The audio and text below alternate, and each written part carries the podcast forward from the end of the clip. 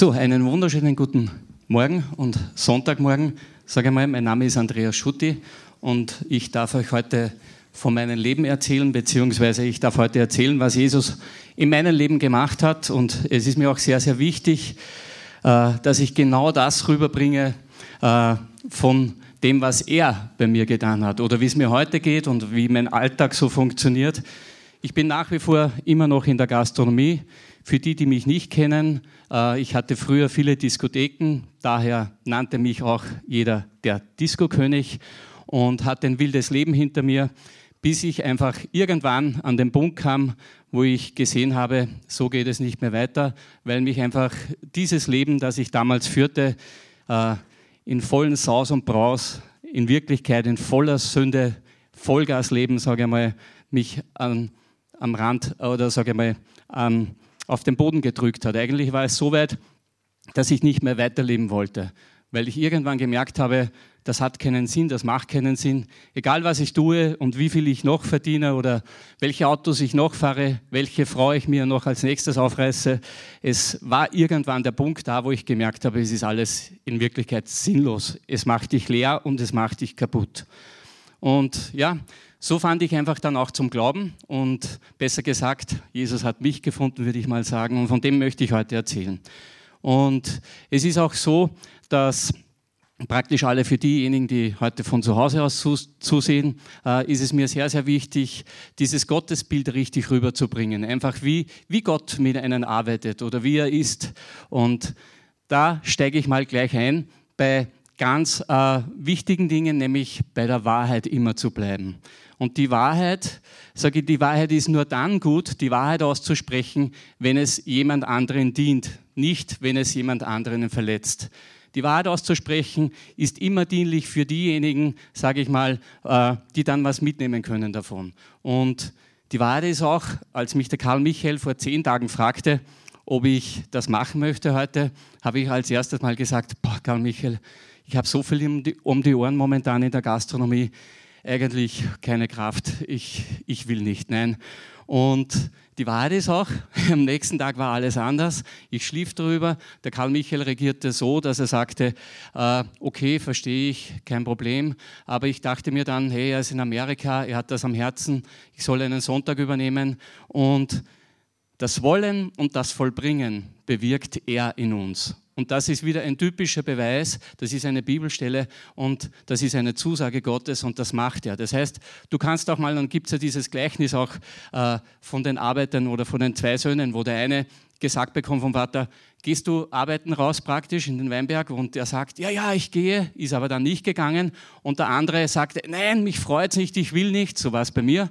Aber später ist er gegangen. Und was mag Gott? Es ist oft so, wir sind oft bockig, wir sind oft stur oder wir sind einfach niedergeschlagen und wir haben keine Kraft. Ja? Aber deshalb auch äh, mein Titel heute, in der Verbindung liegt die Kraft. Und er hat mir dann einfach eine neue Sicht gegeben, Kraft gegeben.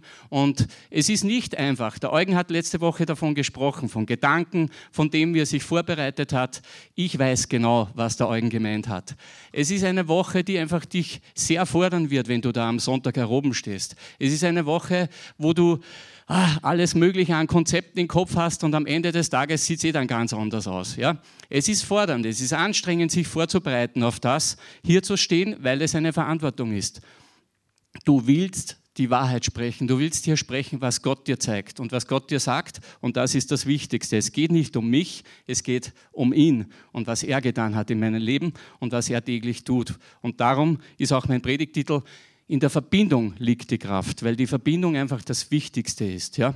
Und ich möchte euch, ich werde ein bisschen in Gleichnissen erzählen. Ja? Das ist so, weil äh, Jesus ja auch immer in Gleichnissen gesprochen hat. Und da nehme ich wieder mal her, das hat mich sehr geprägt. Mich hat eigentlich der verlorene Sohn in der Bibel, glaube ich, ist eines der, der prägendsten Sachen gewesen, die in meinem Leben, wie ich das das erste Mal gelesen habe, passiert ist. Also wie Gott einfach da wirkt, weil Jesus erzählt ja, und es gibt ja in der einen Bibelübersetzung heißt der verlorene Sohn, es gibt Bibelübersetzungen, da heißt das Gleichnis von den beiden Söhnen. Und das ist, von dem ich auch erzählen will, weil es ist ja ein Gleichnis von zwei Söhnen. Es sind ja zwei Söhne, um die es geht. Und was Jesus damit sagen will, ist ja, er zeigt uns damit das Vaterherz. Und dieser, äh, diese Geschichte, sage ich mal, oder dieses Gleichnis ist ja so facettenreich. Du kannst, du kannst das nicht äh, in einen runterlesen und sagen, das ist es jetzt, sondern es hat eine Dimension, wie Gott einfach ist. Es ist so groß und es ist mir so bewusst worden in den Jahren, äh, wie ich jetzt gläubig bin, wo ich einfach merke, Wahnsinn, was für ein Gott.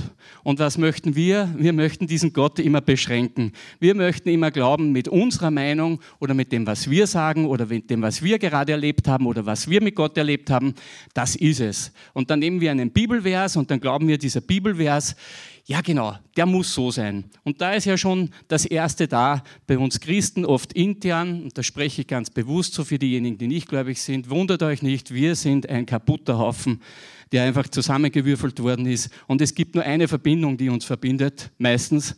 Ja, nicht unsere Meinungen, die wir immer haben. Und nicht mal bei den Bibelstellen sind wir uns einig, sondern nur in Jesus Christus werden wir es schaffen. Nur so. Es wird nicht anders gehen.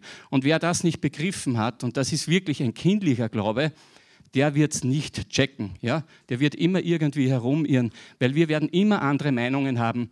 Jetzt sitzen wir hier und ich denke mir oft, okay, äh, jetzt sieht einer zum Beispiel und schaut vielleicht mich an, wie benimmt er sich jetzt? Aha, der predigt heute hier. Ah, ist eh geistlich genug? Sitzt er, steht er, kniet er oder was macht er jetzt? Ja, diese Gedanken kommen durch den Kopf und Eugen hat von den Gedanken letzte Woche gesprochen. Und diese Gedanken sind da. Immer wieder sind diese Gedanken da. In jede Richtung. Wir beurteilen immer, immer noch sehr von unserem menschlichen Denken her. Nicht, was Gott uns zeigt als erster, sondern das erste Urteil ist meistens menschlich. Ja? Von, von mir genauso. Ja? Du siehst jemanden, denkst, äh, was hat denn der an? Wie schaut denn der blöd? Oder was ist? Einfach alle möglichen Dinge kommen daran und noch viel schlimmere Sachen. Vor kurzem habe ich mit einem jungen Mann gesprochen, der hat mir erzählt, was er für Gedanken hat. Bist du narrisch? Das kann ich hier gar nicht erzählen. Ich habe gesagt, das kannst du mir erzählen. Ja? Ich kann damit umgehen und ich weiß ja, was ich öfters für schreckliche Gedanken habe, die kann ich gar nicht aussprechen. Es geht nicht, weil ein Gedanke ist dann gut, wenn du ihn teilst, wenn er jemandem hilft. Aber wenn er jemanden verletzt, dann behalte ihn für dich, mach das mit Gott aus.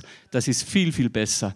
Und ich habe schon vieles von mir gegeben, auch in meinen ganzen Blogs, was ich mache, wo ich mir dann gedacht habe, das hätte ich mir jetzt sparen können. Ja? Aber ich lösche nicht weg. Es zeigt meine Schwachheit. Es zeigt, ich bin ein Mensch. Ich möchte nicht jetzt so rüberkommen, dass ihr glaubt, ich bin da überall drüber. Na, überhaupt nicht. Meine Verbindung ist nur Jesus Christus. Da ist die Kraft. Da ist die Kraft, wo ich weiß, wo ich mal hingehe und wo einfach das ganze Leben wirklich für mich auf dieser Welt, ich habe ja alles gelebt, was man so leben kann, in Saus und Braus. Ich habe so viele äh, Sachen und Dinge gemacht. Da könnt ich, ihr könnt mein Buch lesen, da könnt ihr viele Sachen drinnen lesen, aber alles konnte ich gar nicht reinschreiben, äh, weil sonst wäre ich wahrscheinlich bei der einen oder anderen Sache noch immer straffällig geworden und könnten mich heute noch einsperren. Aber ich sage mal, äh, wenn du so ein Leben hinter dir hast, dann weißt du ja genau, um was geht in dieser Welt, was da draußen los ist. Und darum das Gleichnis vom verlorenen Sohn. Weil für diejenigen, die das Gleichnis nicht kennen, da erzählt einfach Jesus, wo zwei Söhne sind. Ja? Und der eine Sohn sagt zum Vater, Vater, gib mir bitte mein Erbe, ich will raus in die Welt. Ich kürze jetzt das Ganze ein bisschen ab. Ich will raus in die Welt, ich will einfach ich will leben, ich will einfach Gas geben und er hat einfach das Erbe bekommen und da müssen wir schon das erste Mal aufpassen beim richtigen Gottesbild. Gott gibt ihm das Erbe, er ist Gott. Er weiß doch ganz genau, was der mit dem Geld macht. Der weiß doch ganz genau. Für Gott war es keine Überraschung, dass der das versäuft, verjubelt und verhurt. Das hat er nämlich gemacht. Ja? Der hat einfach das Leben in vollen Zügen genossen und er hat nicht gesagt, aber mein Junge, pass auf, mach das nicht, mach das nicht, mach das nicht. Nein, er hat es ihm gegeben und er ist raus und hat das gemacht. Ja, der andere, und darum sage ich ja, erzähle ich es ja heute von den zwei Söhnen, der andere Sohn ist zu Hause geblieben, brav. Aber da kommen wir später dazu. Dann hat er alles verjubelt und alles, äh, sage ich, durchgebracht und dann ist er irgendwo, ist in diesem Land eine Hungersnot gekommen und er ist einfach richtig auf dem Boden aufgeklatscht. Aber so richtig. Es war einfach alles weg und er hatte nichts mehr zu essen. Und dann bekam er bei einem Bauern noch einen Job zum Schweinehütten. Und für Juden war damals das Schweinehütten eigentlich die unterste Schublade. Mehr mehr weiter kannst du nicht runterkommen. Aber er macht es und dann hat er sich oft so vorgestellt, boah, wenn ich wenigstens diesen Schweinefraß zum Essen hätte, weil er so einen Hunger hatte. Und dann erinnerte er sich in dieser Zeit, wo er ganz am Boden war, ja, ja, da merkt ihr, wie weit wir runterkommen müssen, dass wir zum Denken anfangen und uns erinnern. Ich weiß, von was ich da spreche, weil bei mir war es genauso. Ich musste ganz unten landen, damit mir einfach wieder richtige Dinge in den Sinn kommen. Dann hat er sich erinnert, wie gut es ihm beim Vater zu Hause gegangen ist. Seine, er hat sich gedacht, die Knechte haben alle immer genug zu essen, es ist eigentlich alles da. Aber jetzt wieder das falsche Gottesbild vom Sohn, von ihm, von dem, der jetzt rausgegangen ist und alles durchgebracht hat. Er dachte sich, boah, ich habe gesündigt vor Gott und ich kann nicht mehr nach Hause gehen. Ein guter Gedanke, weil er merkte, äh, er hat was falsch gemacht. Er ist draufgekommen, eigentlich, was ich da getan habe, das war eigentlich komplett für nichts. Es war falsch. Und dann aber war es so, dass er sich dachte, er kann nicht heimgehen und irgendwann hat es ihm aber doch gepackt und ist nach Hause gegangen. Aber wie wird da der Vater beschrieben? Er wird beschrieben, dass er schon wartete, dass er ihm entgegenlief. Er hatte einfach sein Herz war berührt und bei, damals in dieser Zeit war es nicht normal, dass äh, ein Vater den Sohn entgegenlief, weil es war einfach noch eine andere Erziehung. Das kennen wir heute nicht mehr. Aber es war einfach ganz anders. Und äh, er lief ihm entgegen, umarmte ihn, steckte ihn den Ring an und jetzt pass mal auf. Kein Vorwurf. Gar keiner. Das schaffe ich nie im Leben. Wenn meine Kinder was falsch machen, muss ich es ihnen zumindest sagen. Ja? Kein Vorwurf. Wisst ihr warum? Weil er Gott ist. Er wusste ganz genau, der hat es ja schon gecheckt. Da ist ja schon eine Umkehr in seinem Denken gewesen, weil sonst würde er gar nicht nach Hause gekommen sein. Er wusste das ja alles, dass der das, er brauchte nicht noch eins draufsetzen und noch einen draufhauen und jetzt vielleicht noch, wow, der ist eh am Boden, steigen wir noch mal drüber. Das wäre so dieses menschliche Denken, wie es wir gerne hätten oder oft tun, ja. Ich genauso. Bah, traurig. Aber ja, der Vater ist zum Glück nicht so. Und der Vater ist in dem Sinn, was Jesus erzählt, Gott, sein Herz. Ja? Und hat dann eben gesagt, schlachtet das beste Kalb, mein Sohn ist wieder da. Er hat sich einfach nur gefreut und hat praktisch gesagt, wir feiern das jetzt. Und dann kommt der zweite Sohn, der zu Hause geblieben ist. Und den habe ich sehr oft erlebt, als ich Christ wurde. Also für alle diejenigen, die frisch zum Glauben kommen, bitte wundert euch nicht, wenn ihr dann merkt, es ist doch nicht alles so, wie ihr euch das vorstellt. Denn es liegt nur eine Kraft in uns, die Verbindung in Jesus Christus. Er ist es, der uns verbindet und nicht unser menschliches Dasein. Wir regieren noch oft sehr falsch und so daneben, dass die Hälfte auch genug wäre. Und das Gute daran ist dann einfach, äh, weil der Sohn, der zu Hause geblieben ist, hat dann hat den, einen Knecht gefragt, was ist denn da los? Laute Musik und was ist da? Was machen die? Boah, ja, der Bruder ist nach Hause gekommen. Boah, und der hat sich so gefreut. Nein, er hat sich nicht gefreut. Er hat sich gedacht, super, der hat alles verjubelt, der hat alles durchgebracht. Und dann hat er sich noch beim Vater beschwert ich war immer da, ich war immer brav und nie hast du mir ein Kalk gegeben, was ich mit meinen Freunden praktisch, dass ich feiern konnte und und und. Also Eifersucht, Missgunst, Neid, brutal, oder? Wahnsinn. Aber jetzt kommt's. Wie reagiert der Vater? Hey, mein Sohn, für dich war doch immer alles da. Du hättest doch alles, du hast immer alles zur Verfügung gehabt. Du hättest immer alles machen können. Also er liebt den genauso, das möchte ich sagen. Der zu Hause geblieben ist, begegnet er genauso liebevoll, obwohl er total falsch gehandelt hat, als wie derjenige, der draußen war. Der Vater liebt alle gleich. Da ist kein Unterschied. Versteht ihr? Aber es ist beides falsch, dieses Verhalten. Beides.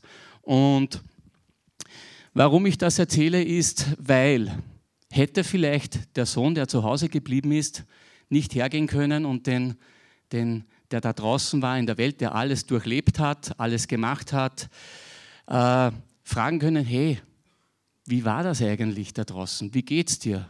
Was ist los? Und dann hätte ihm dieser Sohn gesagt, es war alles umsonst. Ich habe eigentlich gemerkt, dass das total falsch ist, wie ich das, was ich da gelebt habe. Das hätte er zur Antwort bekommen, ganz, ganz sicher von dem, weil der hat es ja schon gecheckt, dass es falsch ist. Ja? Und ich frage mich oft, wenn ich so im christlichen Bereich dann unterwegs bin, wieso fragt mich eigentlich keiner, wieso da draußen war in der Welt. Ähm, weil ich war ja da draußen ganz viel da draußen. Ich bin heute auch noch draußen in dieser Welt, natürlich. Wir sind ja noch in dieser Welt, aber wir sind geistlich gesehen nicht von dieser Welt. Und da liegt ein ganz großer Unterschied. Es erzeugt immer alle Spaltung. Und dieser Sohn, wie der reagiert hat, eben der zu Hause war, eifersüchtig, neidisch, vielleicht auch deswegen, weil das habe ich oft gemerkt, weil manche einfach doch vielleicht so ein Leben mal zumindest probieren wollten, dass ich gelebt habe. Kommt vielleicht da die Eifersucht? Vielleicht hätte er auch gern tolle Autos gehabt, tolle Villen, tolle Mädels, ein bisschen dieses Leben in Saus und Braus zu genießen, schickimicki-mäßig, Teppich wird dir ausgerollt, wow, da ist er. Ist das vielleicht der Neid und die Eifersucht, die dann kommt? Ja, das ist sie. Wisst ihr warum? Ich weiß es auch. Weil, ähm, als ich dann gläubig wurde, wie ich an dem Punkt war, wo ich alles verloren hatte, äh, hatten wir sehr gute Bekannte, Freunde äh, in der Nachbarschaft, die zu der Zeit für 50.000 Euro in den Urlaub gefahren sind und ich konnte mir nicht mal ein Wochenende in, in, in Felden noch leisten. Versteht ihr? Und dann merkte ich, früher hatte ich Eifersucht und Neid überhaupt nicht in mir. Ja, weil ich eh immer alles kaufen konnte. Aber dann, wie es nicht mehr so war, kamen diese Gefühle in mir hoch, Neid und Eifersucht. Und dann Drum kann ich heute damit umgehen und das verstehen. Aber am Anfang meines Glaubenslebens konnte ich das nicht verstehen, dass Christen so reagieren. Heute kann ich das, weil ich weiß, dass es menschlich ist. Und das meine ich damit. Wir reagieren noch oft zutiefst menschlich in unseren ersten Gedanken, in unserer ersten Reaktion. Nehmt bitte das für diejenigen, die noch nicht im Glauben verwurzelt sind oder vielleicht ganz am Anfang stehen. Nehmt uns das bitte nicht böse. Es ist einfach menschlich. Wir sind Menschen. Und es gibt nur eine Kraft, die ist Jesus Christus. Er ist der Retter dieser Menschen. Er ist der Retter von uns allen. Er ist der, der einfach die Verbindung zu Gott ist. Er ist der, der für uns ans Kreuz gegangen ist. Der ist gestorben. Der hat sein Leben für uns gegeben. Nur er, niemand anderer. Ja, hat sein Leben gegeben, damit wir frei zu Gott treten können. Und das ist unsere Verbindung im Glauben. Nicht die unterschiedlichen Konfessionen, die es gibt, nicht die unterschiedlichen Meinungen. Nehmen wir Thema Corona her.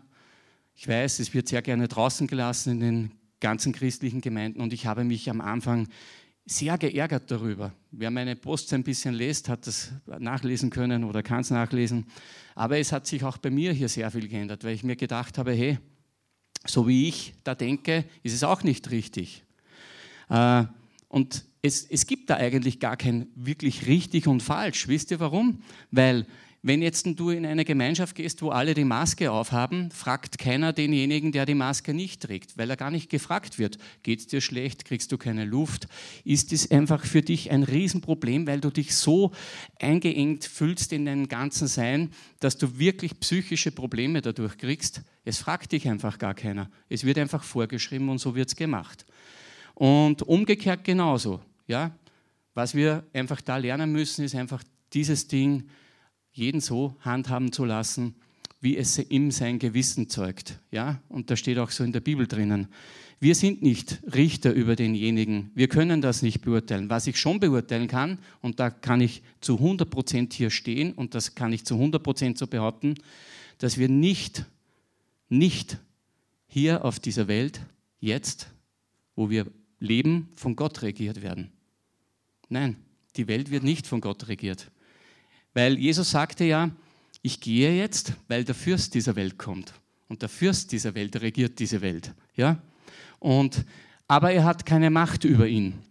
Das heißt über uns, weil wir geistlich gesehen beim Herrn sind.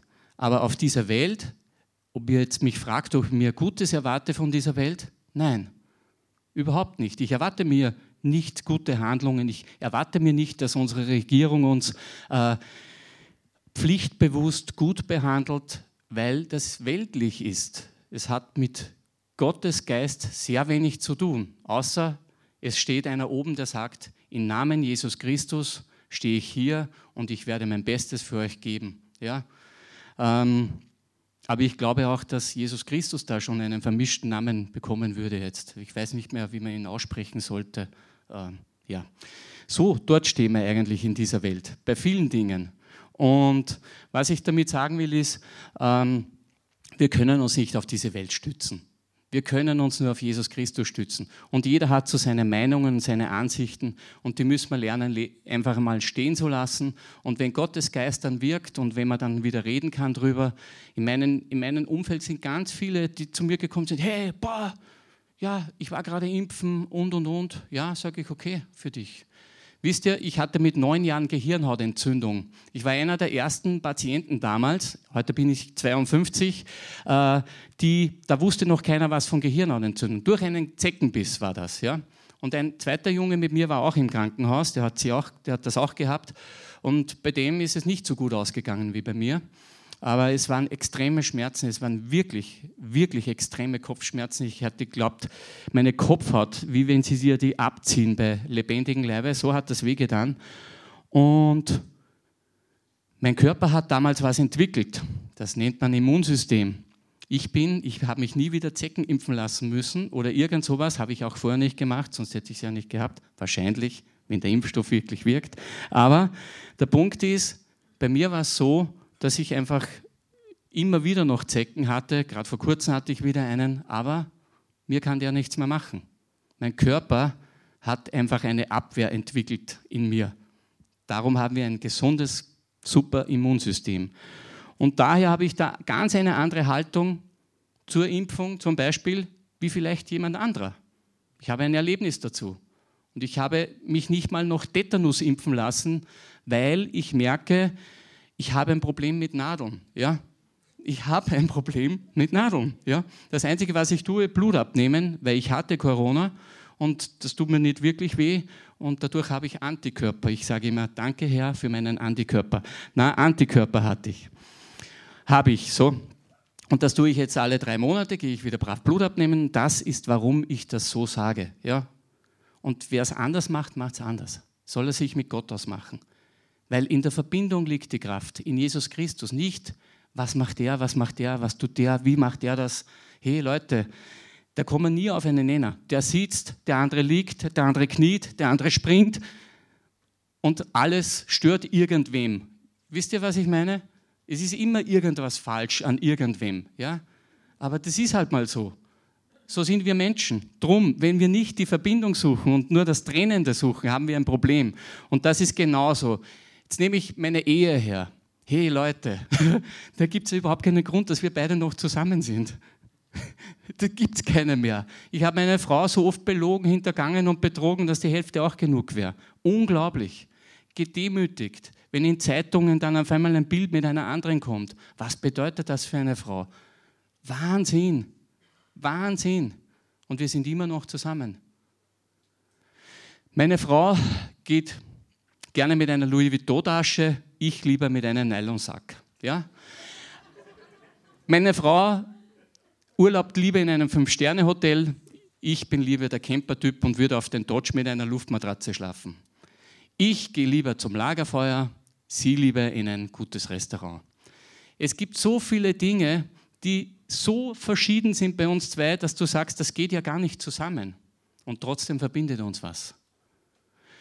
Ich hatte vor kurzem so eine Woche hinter mir, wo ich mir gedacht habe, boah, jetzt geht es mir wieder mal richtig am Arsch. Ich kann ihre Lachen nicht hören, ihre Stimme habe ich nicht hören können. Jetzt gehen, was das eh. Ähm, und wisst ihr, was ich aber weiß? Diese Zeit vergeht wieder. Weil ich einfach schon geübt bin jetzt. Weil Jesus Christus ist die Kraft, die mich wieder das denken lässt, was uns verbindet was uns stark macht, was wir durchgegangen sind. Unsere Kinder, unsere Familie, das ist einfach das, was uns verbindet, was uns Kraft gibt und wo ich dann sehe, boah, schön, dass ich durch dieses Tal wieder gegangen bin. Und wenn ich jetzt zurückblicke, jetzt habe ich zum Beispiel wieder die Phase, darum kann ich es erzählen, dass ich gerade die letzten Tage mir gedacht habe, aber ich bin so froh, dass wir beide zusammen sind. Ich bin so dankbar darüber, dass das du zusammengehalten hast. Verstehst du? Es ist einfach so, was ich damit sagen will, wir sind so schnell beim Aufgeben. Auch das, was ich am Anfang gesagt habe. Ich kann das alles biblisch untermauern. Alle Stellen habe ich mir sogar rausgeschrieben, aber ich komme da immer ein bisschen aus dem Konzept, wenn ich dann die Bibelstellen zu lesen beginne, dann muss ich zu viel denken. Ich lasse lieber fließen. aber ihr könnt mir vertrauen, aber ihr könnt es auch nachlesen, äh, dass es von Gottes Wort untermauert ist, was ich hier sage. Weil ähm, auch das, was man Karl Michael war, wie ich gesagt habe, hey, bah, na, ich bin ja jetzt gerade so kaputt und es geht nicht und so. Und trotzdem kann ich heute sagen, nicht diese Woche, die ich jetzt hatte, weil es ist immer anstrengend, weil du, du zitterst dich auf diesen Tag hin. Aber wenn ich hier stehe, weiß ich, ich habe so einen großen Segen für mich selbst erhalten, dass ich das mache und dass einfach er wirklich das macht, das Wollen und das Vollbringen. Und in meinen Gebeten kommt ganz oft vor, Herr, schenke mir bitte, bitte Freude, deinen Willen zu tun. Wisst ihr warum? Weil ich habe oft keine Freude, seinen Willen zu tun. Oft habe ich Freude, meinen Willen zu tun und der ist aber nicht immer gut oder sehr oft, meistens eigentlich ist er gar nicht gut, weil was ist meistens unser Wille? Wir begehren immer irgendwas. Irgendwas in uns ist drinnen, du begehrst irgendwas. Ja? Da läuft vielleicht eine hübsche Frau vorbei und denke ich mir, wo, Sommer ist, wuhuhu. begehrt, begehr irgendwas. Oder ich möchte das oder das oder das. Es gibt so viele Dinge, die du da begehren kannst. Und darum ist mein wirkliches Gebet, dies ist der Grund und das ist die Grundlage des Glaubens eigentlich, wir brauchen ihn. In der Verbindung liegt die Kraft. Wenn wir nicht ihn anrufen, können wir gar nichts Gutes tun. Es ist unmöglich, weil der Paulus schreibt es in Römerbrief, das Gute, das ich tun will, das hat er nicht gemacht, sondern die, die Sünde in ihm ist wieder stark geworden und da ist er wieder gefallen und das ist wieder, das Schlechte ist wieder mit ihm durchgegangen. Und das ist ganz oft bei uns auch so, in Gedanken, aber auch oft in den Handlungen. Und daher brauchen wir diese Verbindung. Er ist der, der uns einfach da wirklich durchtragen kann, der dir die Kraft gibt, der dir einfach Dinge zeigt. Und da gibt es ein nächstes Gleichnis, äh, das ich erzählen möchte. Ihr kennt ja alle die Geschichte, auch vielleicht diejenigen, die jetzt noch nicht gläubig sind oder die ganz frisch mal zuhören. Jesus, als er gekreuzigt wurde, wurde ja mit zwei Verbrechern äh, gekreuzigt, die links und rechts von ihm gehangen sind. Ja? Und dazu habe ich ein Gleichnis. Ich habe vor eineinhalb Jahren einen Freund verloren, der gestorben ist an Krebs. Und dieser Mann äh, hat sein ganzes Leben wirklich, der hat alles durchgemacht. Also der hat alles durchlebt, was du so machen kannst. Er liebte dieses Leben mit all seinen Genüssen. Dann war er noch homosexuell dazu, äh, hat immer ein bisschen geswitcht, weil er hat dann, wie er mich kennenlernte, haben wir oft geredet drüber und dann haben wir uns sehr oft über den Glauben unterhalten, viele, viele Jahre lang, sicher so, ich glaube zehn Jahre. Und bis er dann immer irgendwo in Zweifel gekommen ist, ob das doch alles passt und er schaffte es aber noch nicht. Ja. Probierte es wieder mal mit Frauen, hat er mir wieder erzählt und er erzählte mir alle seine Stories. Ich wollte sie gar nicht hören, aber er erzählte sie mir und es war für mich nicht immer einfach, das alles zu nehmen.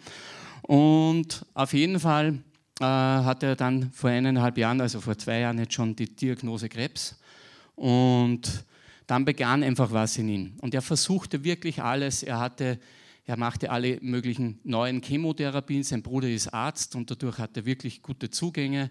Und er versuchte bis am Schluss alles, um noch auf dieser Welt, dieses Leben einfach noch leben zu können. Er war ein Lebemann und auch äh, ein, ein, ein begnadeter Spieler. Er hat sehr gerne an der Börse gezockt oder dann mit den Coins und so, also extrem immer gleich wieder in dieses Suchtverhalten reingefallen. Und, aber er kam immer näher zu Gott. Ich merkte das.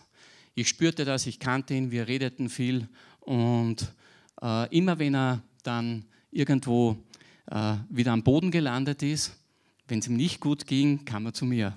Und wenn es ihm besser ging, hörte ich wieder mal ein paar Monate nichts von ihm. Das war immer gleich so. Und dann war halt diese Zeit, wo er die Diagnose bekam und da kämpft er auch noch voll, dass er wirklich wieder gesund wird und dass er einfach wieder, wieder dieses Leben leben kann. Das war sicher der große Hintergrund. Ich weiß es, weil ich mit ihm darüber gesprochen habe.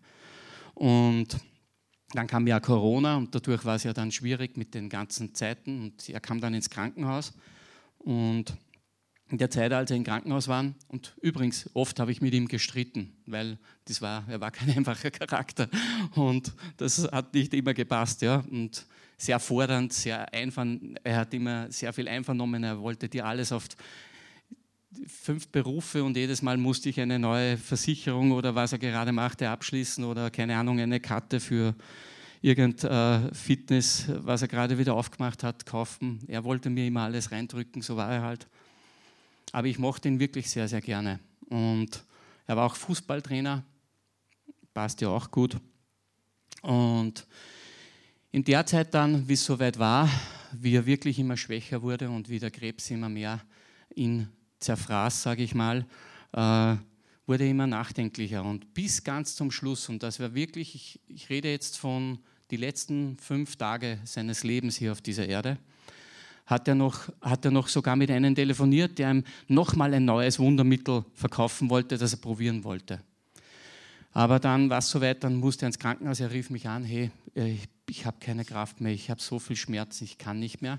Wir sind ins Krankenhaus gekommen und es war ähm, ein Donnerstag, wie wir telefonierten, am Freitag, wie er reinkam.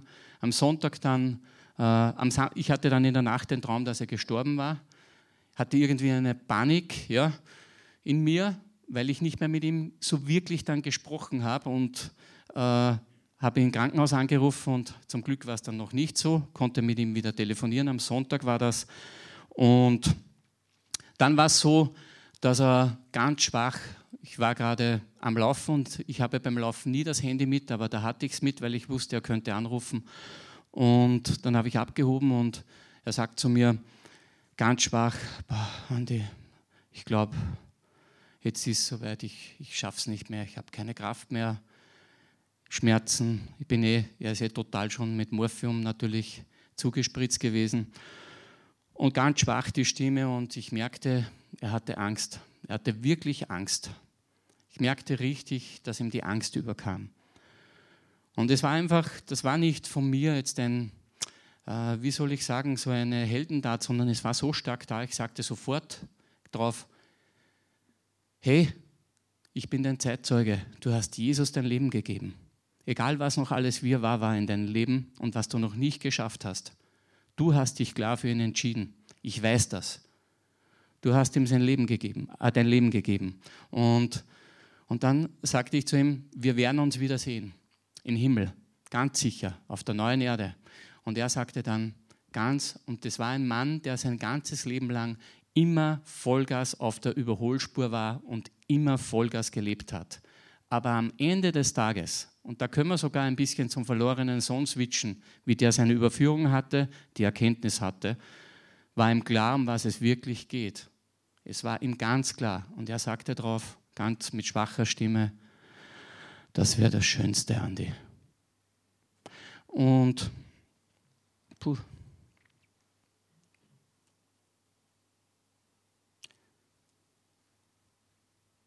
Es ist einer der wenigen Menschen, der mir fehlt.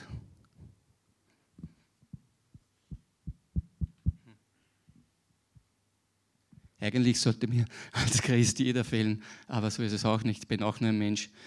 Manche gehen mir oft ziemlich auf den Socken. Und er war so ein Typ, mit dem einfach viel gut reden konnte. Und er war ehrlich. Er war ehrlich. Und diese gibt es wenige. Er war ehrlich. Und auf jeden Fall dann, dass ich zum Abschluss komme von diesem Lebensgleichnis, sage ich mal, ist es so gewesen, dass ein paar Tage später äh, mein Telefon läutete um 23 Uhr circa am Abend und ich dachte mir, 23 Uhr, wer ruft denn da schon wieder an? Interessiert mich überhaupt nicht jetzt abzuheben. Das waren meine Gedanken. Und dann läutet es ein zweites Mal, denke ich mir, okay, hebe ich doch ab, vielleicht ist wirklich wichtig. Dann hebe ich ab und dann war seine Mutter dran, die ich einmal gesehen habe in meinem Leben. Und sie sagte, Herr Schutt, ich möchte Ihnen was erzählen. Von Thomas. Äh, ja, Thomas heißt er, ist egal. Ich habe es mit ihm ausgemacht, passt. Ich kann das sagen. Ähm, ich möchte Ihnen was erzählen, wie die letzten Tage waren, weil ich ja nichts mehr hörte dann die letzten zwei Tage, bevor er starb, weil ja im Krankenhaus dann alles, nur noch die Familie und alles war, äh, reingelassen wurde. Und weil es ja auch die Zeit von Corona war.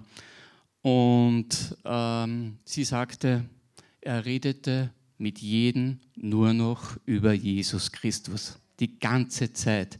Sie hat gesagt, unglaublich, er, er, er gab Bibelstellen von sich, die er gar nicht wissen konnte. Einfach. Und das, warum zeigt mir Gott das? Glaubt ihr, weil ich jetzt hier stehe und mich besonders fühlen darf? Nein, überhaupt nicht. Gott hat mir das gezeigt, um euch zu zeigen, wie Gott ist. Und da komme ich jetzt zu diesen äh, zwei Verbrechern, die am Kreuz neben Jesus gekreuzigt wurden. Der eine Verbrecher hat ihn noch ausgespottet, hat noch gesagt, mach mal, komm, du bist ja eh Gott und was weiß ich was alles. Der war überhaupt nicht einsichtig, gar nicht. Aber der andere war einsichtig. Und er ist mit ihm noch ins Paradies gegangen. Und was ich damit sagen will, ist, bis zum Schluss hat er gekämpft, um dieses Leben hier auf dieser Welt noch leben zu können, weil er einfach dort schwach war. Es war seine Schwäche.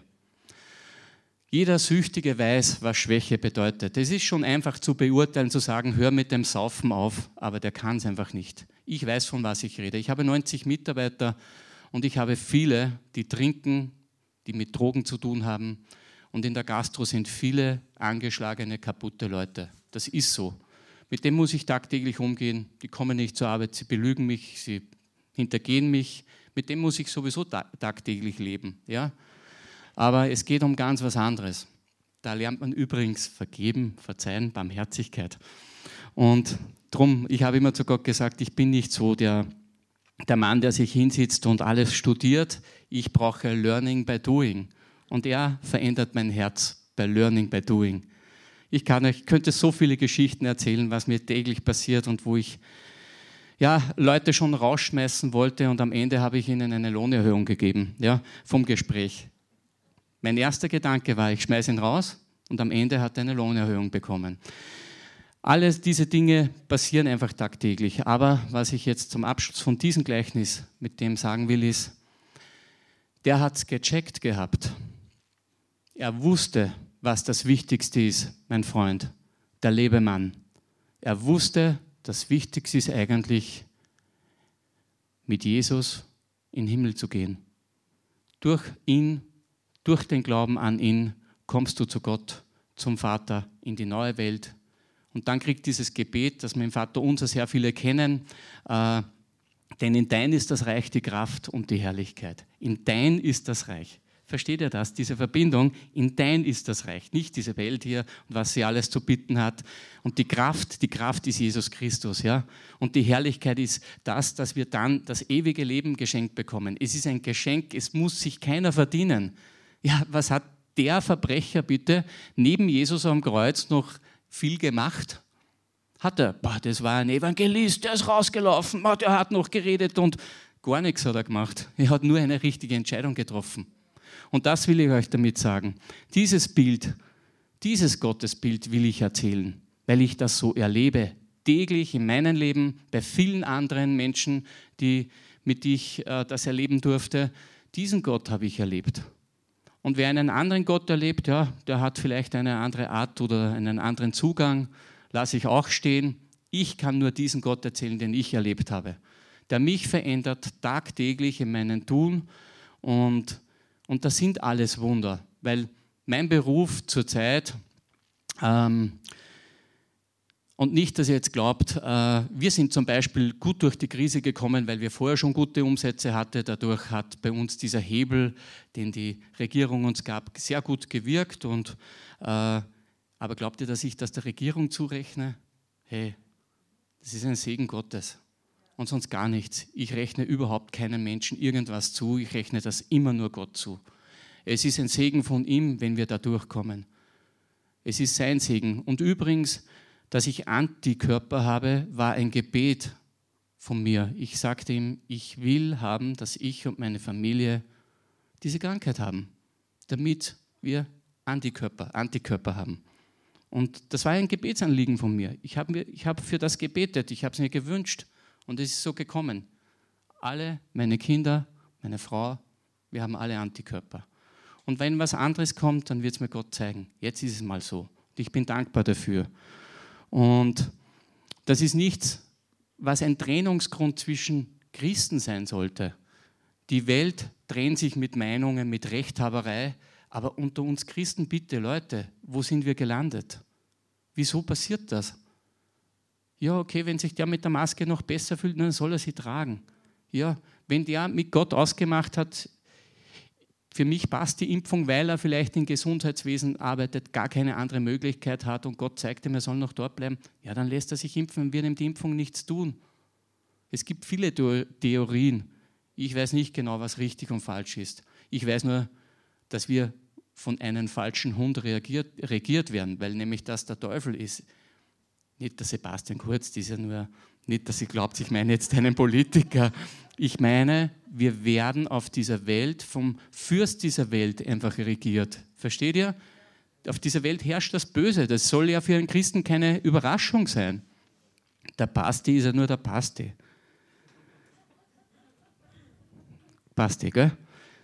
War ja schon bei mir früher in der Disco als Kunde. Und na, auf jeden Fall wünsche ich jeden Einzelnen, und wenn mir derjenige, das habe ich auch, glaube ich, beim letzten Mal, als ich hier war, schon gesagt, so auf den Socken geht, oft im Äußeren, dass er wirklich zu Jesus findet. Und wenn mich oft diese Dinge, die jetzt passieren und entschlossen werden, tagtäglich auch oft, wie soll ich sagen, wirklich zum Verzweifeln bringen. Und es ist nicht schön, wenn du angezeigt wirst, weil wir vielleicht wieder mal einen nicht kontrolliert haben. Wir kriegen immer wieder Polizeibesuch.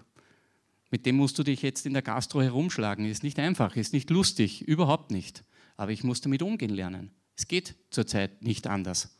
Es ist einfach so, wie es ist. Ja? Und das musste ich auch lernen. Und ich habe mich am Anfang auch gewehrt. Glaubt mir. Wow. Öfters dürfte so einer in dieser Zeit nicht vor mir stehen. Und oft bin ich in den Supermarkt reingegangen habe mir auch die Maske aufgesetzt, weil was kann der Verkäufer da drinnen dafür, dass er das kontrollieren muss? Ja, das mache ich auf, aufgrund von dem. Aber ich hasse etwas mir vors Gesicht zu tun. Das hat den Hintergrund, ich schlafe nur bei offenem Fenster. Ich liebe Frischluft. Ich kann das gar nicht anders. Ich werde verrückt, wenn ich einfach in einen Raum, in einen Raum sein muss, wo alles zu ist. Das schaffe ich nicht. Das ist bei mir so. Kann ich nicht erklären. Aber das, das quält mich richtig. Aber ich mache das dann. Und oft habe ich mir gedacht, wenn ich dann schon beim Rausgehen reiße ich sie schon runter. Ja? Und wenn mir da jetzt einer begegnen würde, der irgendwas sagt zu mir, diese Gedanken waren nicht immer sehr, sehr, sehr, sehr, sehr christlich, würde ich mal sagen. Wisst ihr, da war ich nicht getragen, aber da ist wieder in der Verbindung ist die Kraft. Es war nie einer da. Versteht ihr? Danke, Herr. Und das ist das Gute dran. Und und alle diese Sachen, wenn ich einfach das hernehme, wie er einfach ist und wie er mit uns umgeht und, und für diejenigen sage ich mal jetzt, weil ich, jetzt, ich habe so viele Bibelstellen aufgeschrieben und eigentlich habe ich sie schon verwendet, aber was mir ganz, ganz wichtig Eugen ist ja letzte Woche ist eine andere Generation. Eugen, du bist ja jünger als ich. Und er ist natürlich mein iPad hier. Ich brauche noch die guten alten Zettel. Ich bin 52. Mit dem iPad würde ich mir schwerer tun, obwohl ich auch eins habe, aber das brauche ich nur für die Arbeit. Ich kann das nicht mit dem iPad, da stehe ich morgen noch da. Das machen alles meine Kinder für mich. Aber wisst ihr, was das Tolle daran ist an unseren Herrn und Gott und an unseren Herrn Jesus Christus? Und das möchte ich denjenigen sagen, die vom Glauben noch nichts wissen. Aber vielleicht ist heute ein kleiner Same gesät dafür. Vielleicht ist das heute da, dass du sagst, okay, da kann was dran sein. Dieses Gottesbild habe ich so noch nicht äh, für mich gehört, aber er ist genau so. Jesus erzählt das, dass das das Vaterherz ist. Jesus erzählt, das ist das Herz des Vaters. Und das ist nicht veränderbar.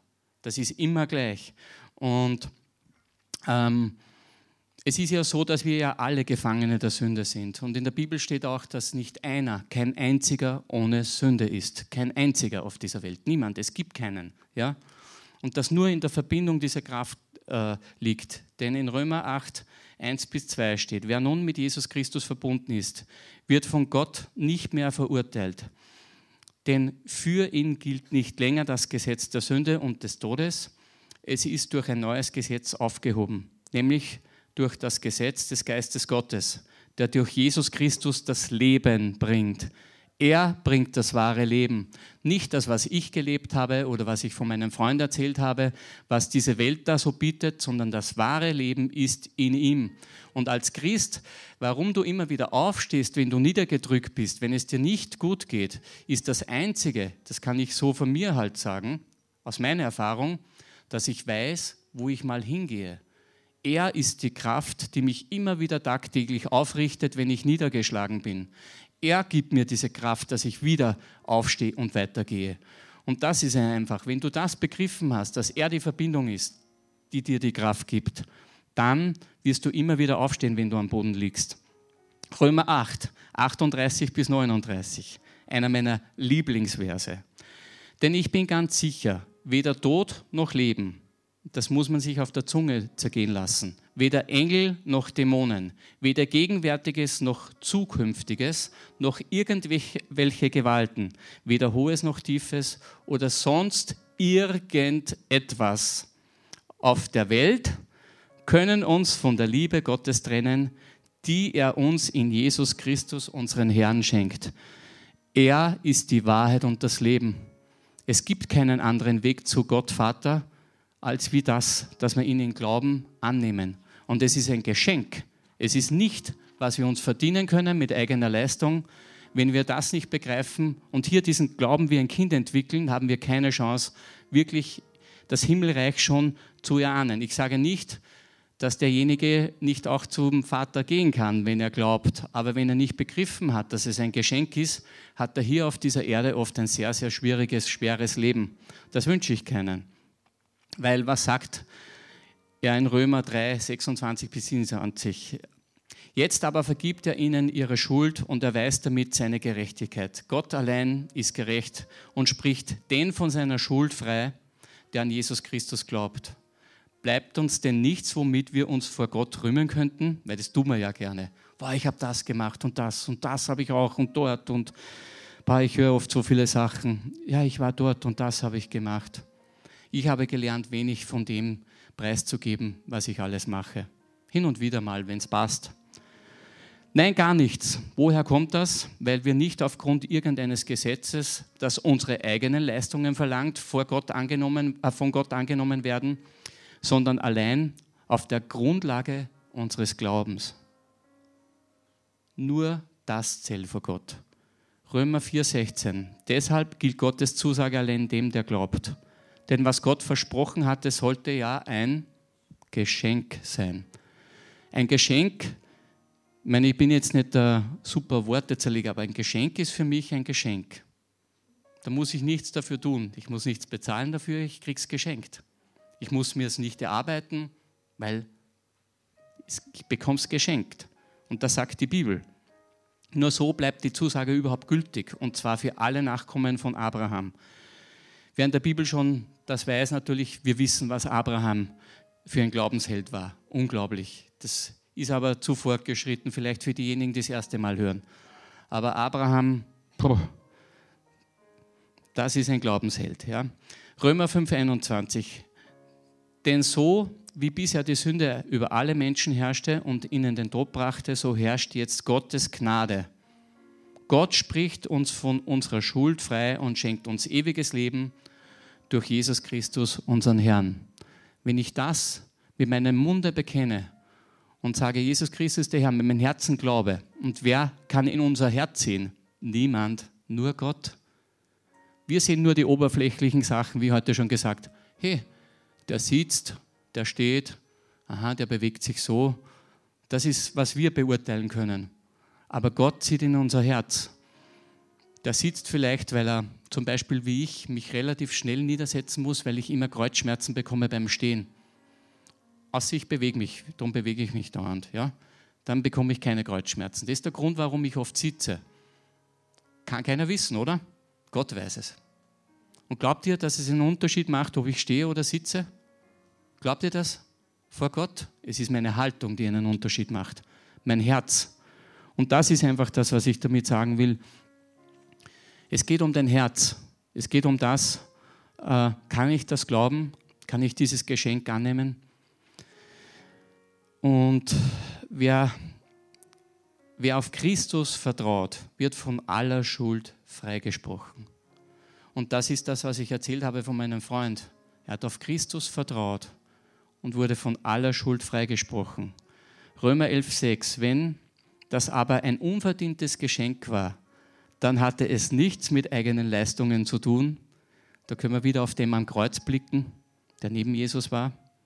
Keine große Leistung mehr gebracht. Sonst wäre es ja, sonst wäre ja sein Geschenk nicht mehr unverdient. Das ist in Römer 11,6. Es ist ein Geschenk und wenn wir was dafür tun müssten, wäre es unverdient. Und was wäre es eigentlich für ein Gott, der uns die ganze Zeit, äh, naja, du musst schon noch ein bisschen was tun und wenn du das jetzt nicht machst, das wäre ja weltlich. In der Welt funktioniert das so. Wir haben zum Beispiel einen Umsatzrekord gemacht und mein Vermieter sagt, das können wir schon noch steigern, oder? Aber es ist schon ein Rekord über den Rekord und weit über den Erwartungen, die er überhaupt hatte. Aber das können wir schon noch steigern, oder? Gott wird auch da sitzen. Aha, okay, der hat jetzt einen was erzählt. Mhm, der, muss noch, der muss noch weiter. Und dann gibt es ja oft auch, man kann die Botschaft auch falsch verstehen. Ich glaube, der Karl Michael hat vor ein paar Wochen gepredigt darüber, das Kreuz auf sich zu nehmen. Das kann man komplett falsch verstehen. Was bedeutet das Kreuz auf sich zu nehmen? Wisst ihr, das Kreuz auf sich zu nehmen ist für mich das, dass wir unsere Begehren, die ja alle Sünde sind meistens, einfach ablegen lernen. Weil das ist ja unser Schlimmstes. Wir, es schmerzt uns einfach ein Begehren, das ich gerade jetzt will, einfach nicht zu tun, nicht zu machen. Ja, das, das glaube ich, ist wirklich das Kreuz auf sich zu nehmen. Nicht, ja, und wenn du das jetzt nicht machst und das nicht. Ich habe euch erzählt, dass ich äh, das anfangs ja ab, ich habe abgesagt, weil ich dachte, ah, ich bin ja kaputt momentan und ja, bin kraftlos. Und der Karl Michael ist mir eigentlich mit Verständnis gegenübergekommen. Zuck, es hat sich sofort gewandelt in mir. Ich dachte mir, hey, der ist in Amerika drüben und ich sage ihm jetzt einfach ab, das ist nicht cool. Und ich habe ihn dann noch geschrieben, lieber gemeinsam statt einsam. Und Gott hat das geschafft in mir, dieses Wollen und Vollbringen. Und ich bin sehr dankbar, dass ich heute hier stehe. Und Römer 10, 13. Und das ist das, Leute, für diejenigen, die ihn noch nicht kennen. Denn jeder, der den Namen des Herrn anruft, wird gerettet werden. Es ist eine Herzenssache. Schau, wir können nicht aufs Herz schauen, aber er sieht genau, wie es dir gerade geht, wo du stehst. Jesus sagt ja auch, wenn ihr mühselig und beladen seid, kommt zu mir ich will euch, ich bin, ich bin demütig. Er, Gott, sagt, ich bin demütig. Ich will euch dort abholen, wo ihr steht. Ja, ich, tue es auf meinen, mit meinen Worten übersetzen, so wie ich es erlebt habe. Er holt dich dort ab, du liegst am Boden, dir geht es nicht gut. Du hast vielleicht gerade den größten Scheiß gemacht, den man machen kann.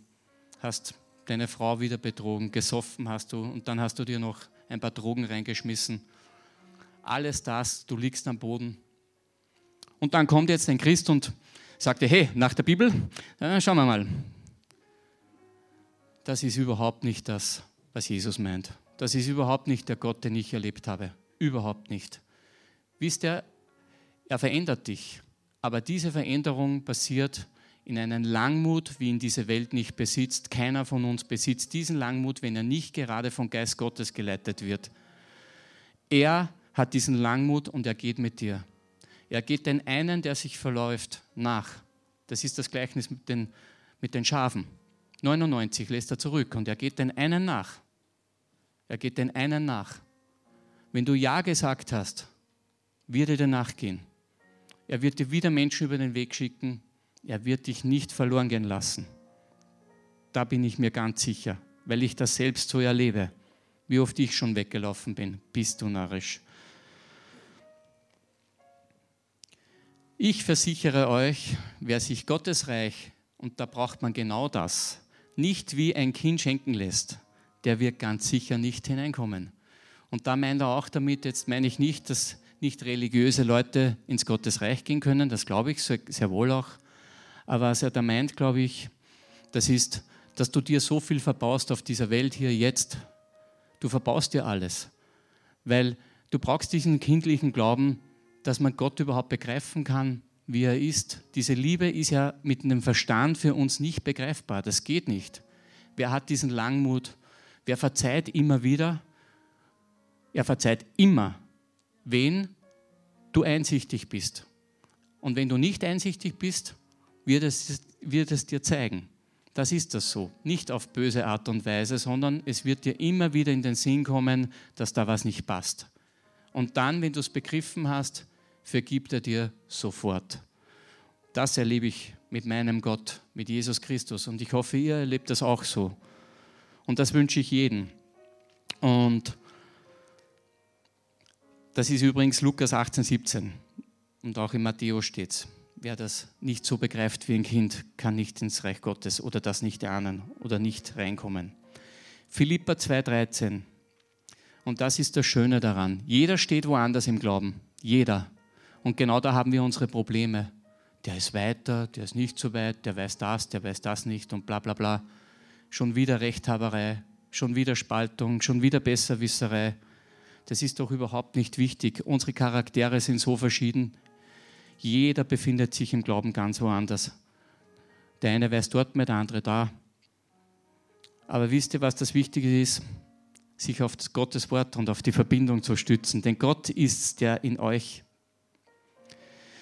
beides erwirkt, das Wollen und das Vollbringen nach seinem Wohlgefallen. Er macht das dann, wenn du mit ihm gehst, wenn du dich für ihn entschieden hast.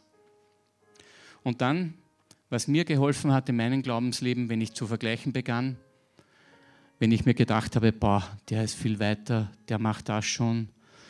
Wow, denn seine Kinder, die sind alle so brav, so lieb. Boah, die sind so gut erzogen. Götzkinder, meine Kinder meine jetzt. Dann schaue ich mal öfter so, okay, wie ist das bei mir? Das ist ein bisschen anders oft, ja. Aber dann kann ich mich auf die Bibel stützen und auf seine Zusage, weil er macht ja das Wollen und das Vollbringen nach seinem Wohlgefallen.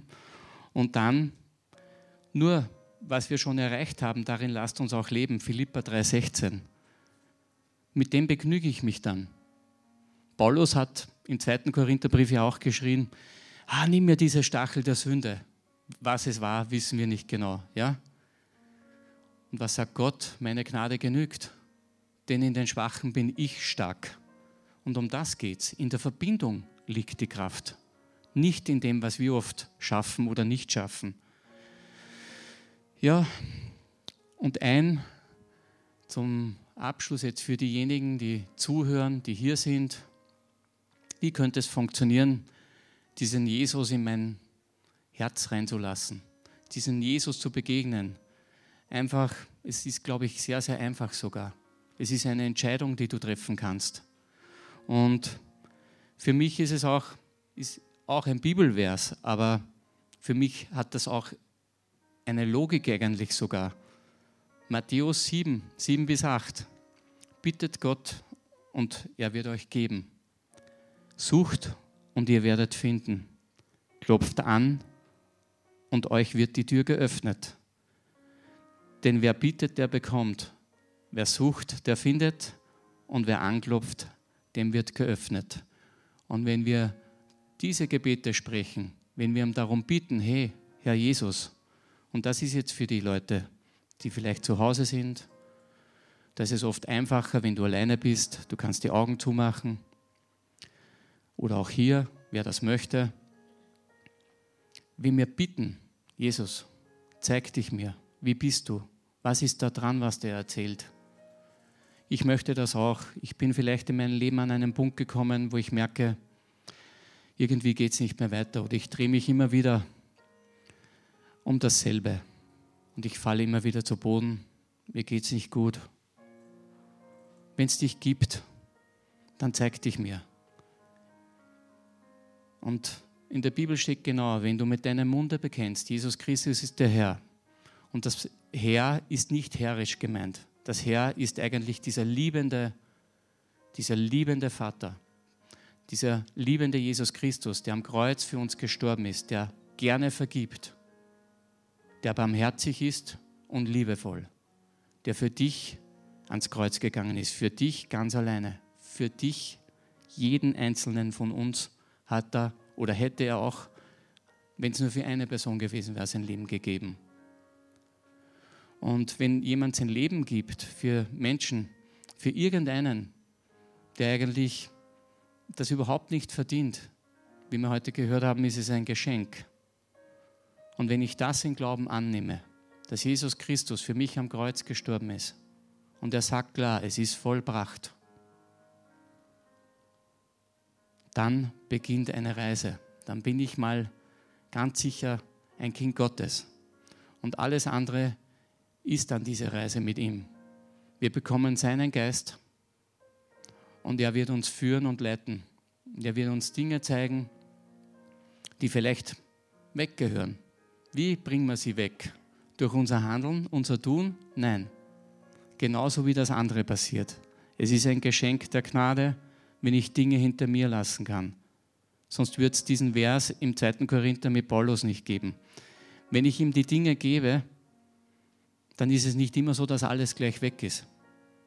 Es ist eine Reise mit ihm. Und das müssen wir wissen. Das ist das Wichtigste.